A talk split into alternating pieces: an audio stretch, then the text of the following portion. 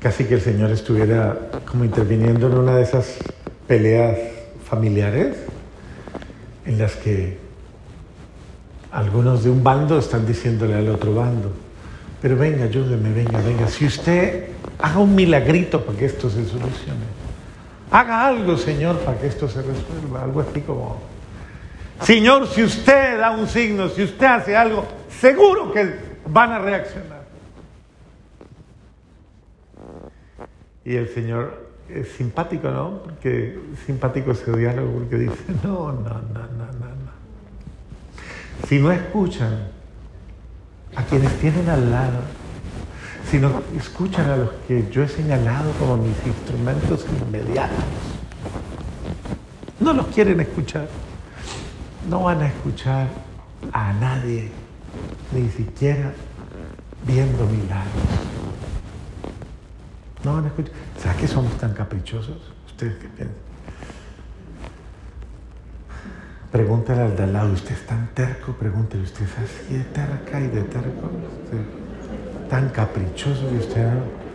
Ni porque, es que ni viéndolo, ni nada, ni... ¿Usted es así? Se le habla, se le dice, se le... De todas las... ¿Cuántas? ¿De cuántas maneras? De hecho, a veces en la vida familiar dice, ¿de qué otra forma le tengo que hablar? Oiga, es que usted qué lenguaje es el que escucha. ¿Ah? Terca, terco, caprichosa, caprichoso. ¿Sí?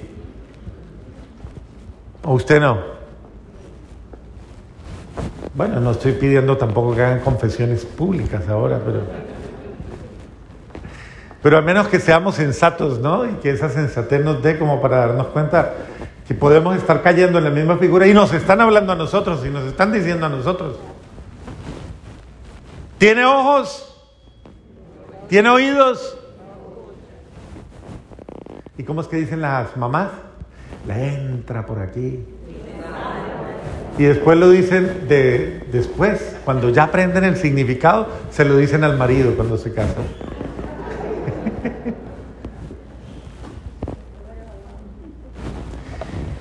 Me llama muchísimo la atención la primera lectura. Vamos a ver si tiene que ver con nosotros. Dice, ay de ustedes, los que se sienten seguros en Estados Unidos. ¿Será?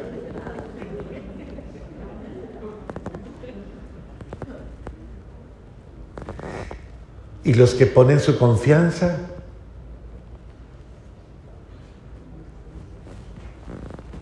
¿En qué? Aquí dicen el ponte sagrado de Samaria. ¿Cómo lo traducimos a este tiempo? ¿En West? ¿En quién? Ah, en Washington. En Miami. Bueno, yo miraría cosas más tangibles, ¿no? En el verde de pronto, en el dólar. Los que ponen su confianza en,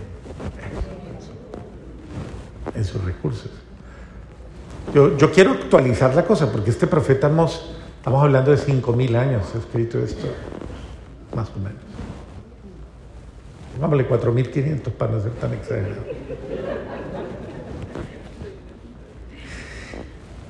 Se inclinan sobre divanes adornados con marfil. Usted me, me va a decir que usted no ha comprado sábanas de mil hilos o de 800 hilos. ¿Me va a decir que usted no las ha comprado? ¿Que no las tiene en la casa?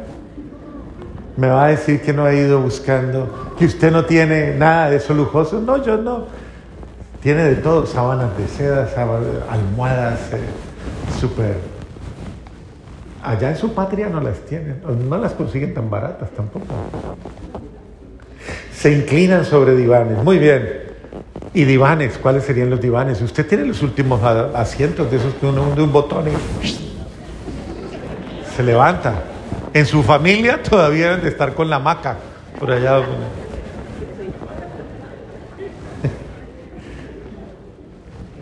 Se recuestan sobre almohadones, almohadones. Bueno, esto sí ya. No, eso no le pasa a usted. Usted no lo hace. Bueno, bendito sea Dios. Para comer los corderos del rebaño y las terneras en engorda. Cualquier banquetico de esos que uno tiene por aquí de vez en cuando.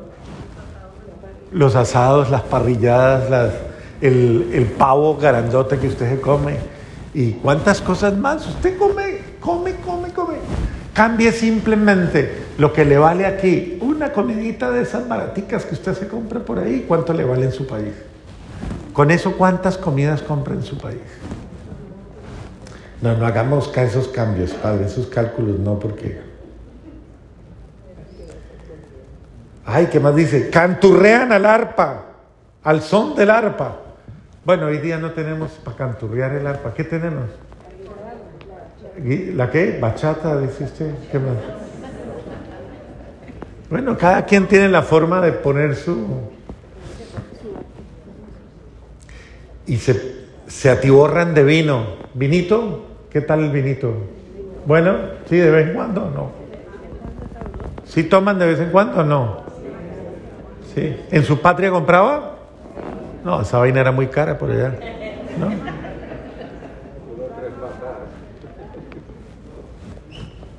Y luego dice, eh, se atiborran de vino y se ponen perfumes más costosos. Eso sí, huela un poquito y verá. Ahí para el lado, ¿no? ¿Sí? ¿No? ¿Nada de perfumitos? Ah, bueno. Curioso, porque señala muchas cosas de las que usted, ¿qué está señalando? Hombre, usted tiene posibilidad, hombre, no sé, primero que todo no se queje tanto, ¿sí o no? Porque hay gente que se vive quejando por la escasez, pero eso sí. Ah, pero no, es que a uno le toca aquí porque vive en Estados Unidos. Pero, pero entonces, ¿para qué se queja? ¿Para qué se queja de que le falta? Si usted derrocha. ¿O me va a decir que no derrocha?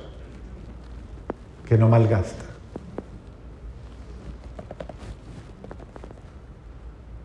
Y entonces dice, ok, Usted tiene muchas comodidades, tiene muchas bondades, pero no se preocupa por la desgracia de sus hermanos. Y usted podrá decir, no, pero si yo mando el chequecito, yo mando el girito cada mes, yo mando el... Posible, ¿no? Es posible que usted se sienta tranquilo con el giro.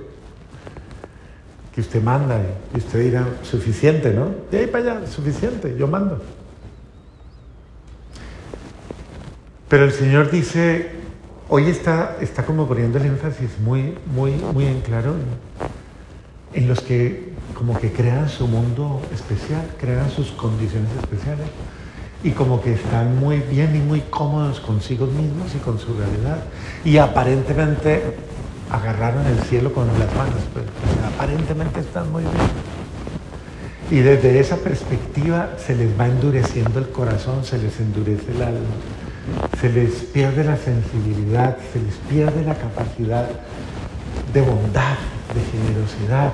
Incluso van perdiendo la capacidad de sensibilidad con el pobre, con el que no tiene, con el que le falta absolutamente todo. Y llega un momento en el que un abismo, como dice el texto de hoy, un abismo nos separa. Y no solamente porque estemos separados por esa circunstancia cualificada sobrenatural que manifiesta un poco la parábola. No, no es eso. Es que de verdad se va abriendo un abismo diferencial en quien está satisfecho y de alguna manera se siente muy cómodo en su vida, muy tranquilo.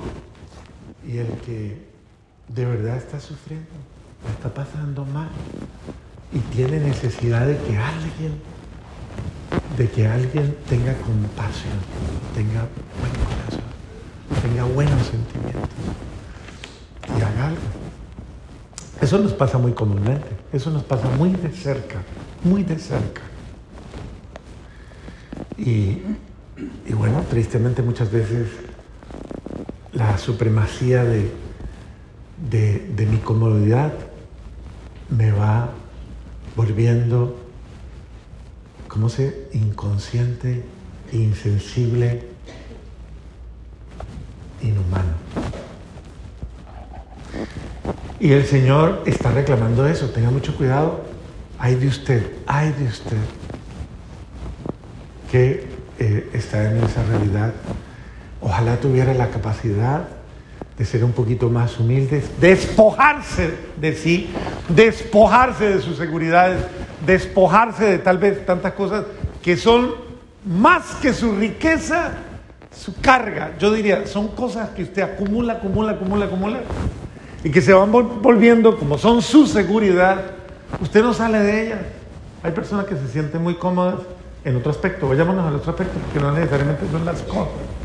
Y la reflexión que hacemos hoy no necesariamente sobre las cosas. Se sienten muy seguras en lo que ellas creen y en lo que ellas piensan, y cómo lo creen y cómo lo piensan. Y yo me siento que así es, y así es. Y definitivamente yo no te... Y yo he escuchado mucho esta frase, es que yo no tengo que cambiar nada. Yo no tengo que... Yo estoy bien. Yo estoy acertado o acertada.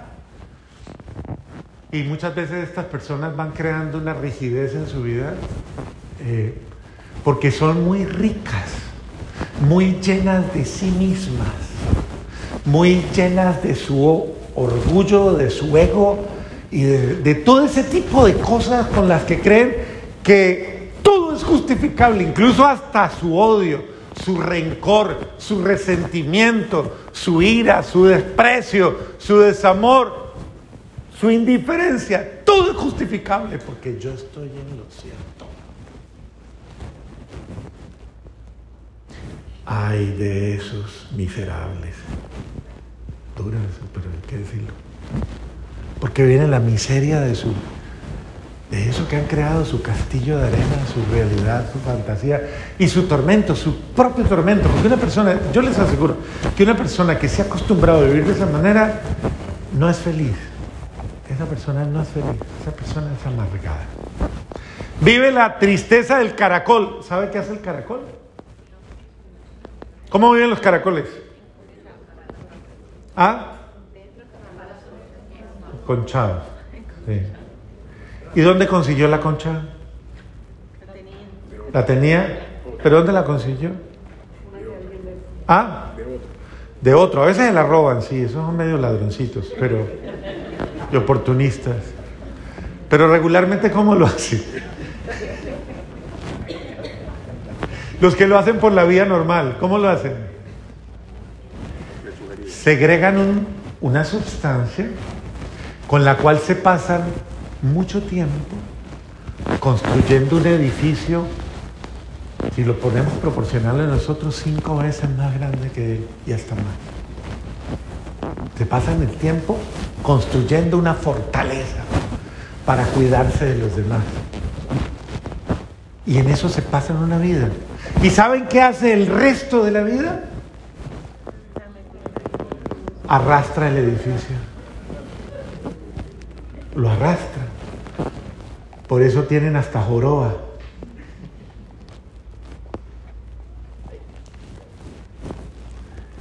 Es decir, ¿cuántas veces usted esa construcción de una vida falsa es su propia cárcel. Su cárcel. Sí, está llena de criterios, de formas de pensar, formas de, sentir, son mis ideas, es mi forma de vivir, es lo que a mí me parece, es lo que... Pero es su condena, es su, su tortura. Porque usted no es libre y no es feliz.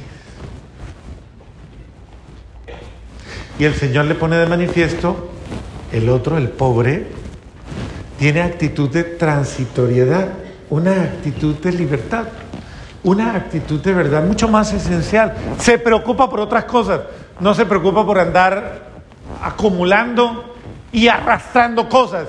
No está lleno de apegos enfermizos que le vuelven cadenas interminables. Seguridades, dice, seguridad. Pero seguridades que... Este otro, al contrario, tiene actitud de transitoriedad, pero tiene confianza. Tiene confianza como la tiene María, como la tiene José, como la tiene Jesús. Tiene su confianza puesta en Dios y es libre. La gente dice es pobre, es inseguro, es... No, es libre, libre. Y como pobre que es, sabe que hoy tiene, mañana no tiene, entonces lo disfruta. sabe vivir con, con actitud de peregrino. No se amarga por si lo perdió o no lo perdió, si lo tiene no lo tiene, sino que sabe recibirlo todo como una bendición de un Padre bueno que me da. Y busca lo esencial. Y por eso Pablo, de una manera tan bonita, le dice, tú como hombre de Dios, lleva una vida de rectitud. Y de rectitud, créanme, no es fácil. De rectitud es de, de acuerdo con el bien. O sea, yo no tengo, para vivir bien, yo no tengo que hacer cosas malas. Las personas entre más ambiciones tienes, más complicadas son, más complican las cosas y más se les enreda la vida. Cuando la gente es simple, sabe disfrutar, y sabe hacer las cosas bien y no necesita hacer cosas raras. Sabe hacer las cosas bien. Entonces, con rectitud, con piedad. ¿Qué es la piedad? ¿Qué es la piedad? ¿Saben qué es? ¿Qué es la piedad?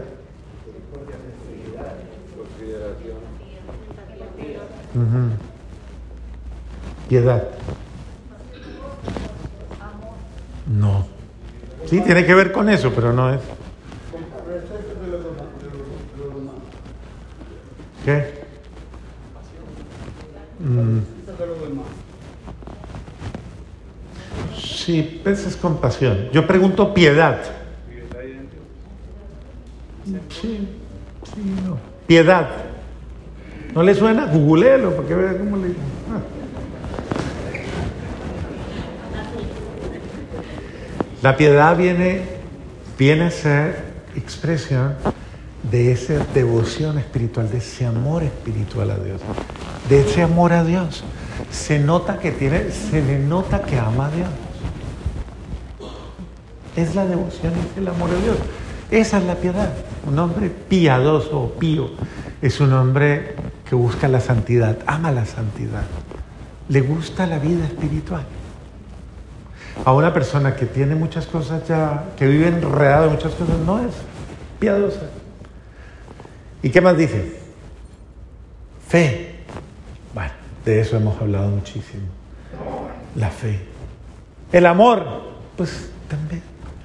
Es una persona que vive con fe y que vive con amor. Vive con absoluta certeza, pero vive también, vive su vida, la vive en el amor y, y con amor se siente amada y amada.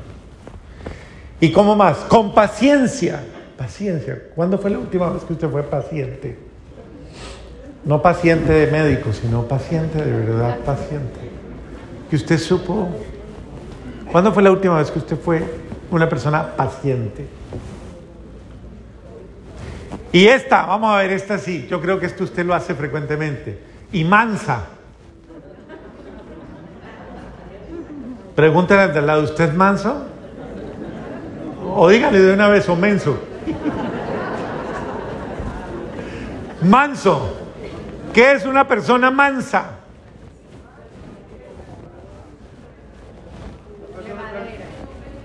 Llevadera. Mansa. Eso, pacífica, eso. Hey, comprensiva. Involucra muchas. Una persona mansa es una persona que primero que todo no actúa con sus emociones primarias y se deja llevar por su eco, por sus pasiones negativas y se deja y tiene arrebatos a toda hora.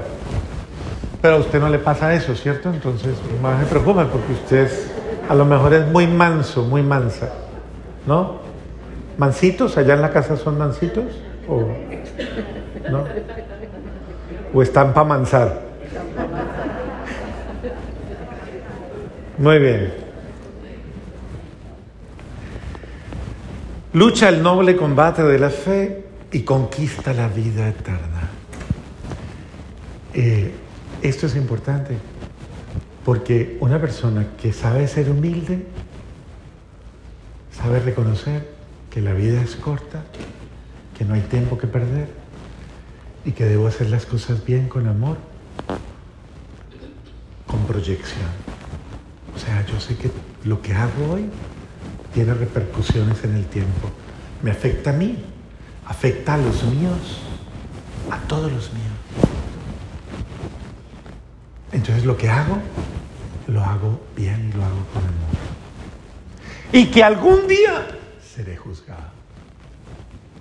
Algún día me va a tocar dar cuentas de cómo actué, de cómo viví, de cómo me porté. Algún día tendré que dar cuenta de ello. Entonces, vive como el que, como el que se está ganando la vida eterna. ¿Cuándo comienza la vida eterna? ¿Cuándo? ¿Todos están de acuerdo? ¿Comienza hoy o la semana próxima? ¿Cuándo comienza? ¿Cuándo hoy? Hoy. Bendito sea Dios. Oiga, y entonces valdría la pena. Si comienza hoy la vida eterna, yo quiero hacer una pregunta básica. ¿Cómo está viviendo su vida eterna usted? Comienza hoy, ¿sí o no? ¿Y usted qué calidad le está dando a su vida para que se proyecte para siempre? Para que sea así, sin interrupción en el tiempo. Lo que usted está viviendo hoy, lo que tiene ahí adentro, me revolcaba ahí adentro y todo lo que usted tiene, todo eso es lo que usted quiere vivir eternamente, le pregunto. Todos esos enredos que tiene, bueno, no, usted no tiene enredos, usted tiene una cara de, verdad, de libertad, de, bendito sea. Pero no, esa otra gente que se enreda tanto. Piénselo en un segundito. ¿Usted quiere que su eternidad sea igualita a lo que está viviendo hoy? No. ¿No? ¿Habrá algo que cambiar? Le pregunto, ¿qué cambiaría? ¿Qué cambiaría? ¿Ah? ¿Y cuándo lo va a cambiar? Porque supuestamente usted está viviendo su eternidad hoy. ¿No será que en lugar, a ver, la eternidad tiene dos matices. O usted se eterniza en la felicidad, o usted se va a eternizar en su desgracia, en su desventura. Usted está acumulando créditos para cuál de las dos. O sea, ¿en cuál de las dos usted tiene más acumulación de créditos? En una vida verdaderamente de la que usted se siente orgullosa, orgulloso, satisfecho, satisfecha y podría morirse hoy tranquila y tranquilo. ¿Sí? Nada, no tengo problema por nada. Fui buen ser humano, muy buen esposo, buen hombre, buena mujer, buen hermano, buen amigo, fui buen ciudadano, he sido un ser humano eh, de verdad solidario. Me ha importado el dolor del otro, me preocupa más aún. Yo verdaderamente no vivo tranquilo solamente con mi bienestar. A mí me gusta el bienestar de los Trabajo por ello, me me sacrifico, hago algo más de lo común y de lo corriente. Comprometo mi tiempo, comprometo mi espacio. Lo hago porque sé que es una inversión. Es lo más grande. Soy más grande en la medida en que doy lo mejor de mí.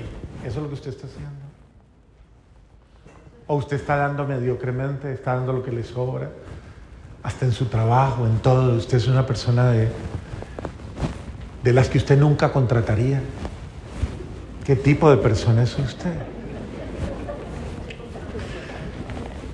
O sea, piénselo, piénselo. De todas maneras, el Señor nos está diciendo, tenga cuidado como vive su vida, porque usted como viva generará abundancia o generará miseria. ¿Qué genero yo? Con todo cariño y con todo respeto les voy a hacer una última reflexión porque ya no, no quiero saturarlos. Una última. Regularmente, y esto espero no les esté pasando a ustedes, hay personas que hacen que muchas personas a su alrededor se vuelvan mendigas suyas. Crean cordones de miseria a su alrededor, de una vida miserable. Porque teniendo no dan. Y son demasiado duras y demasiado...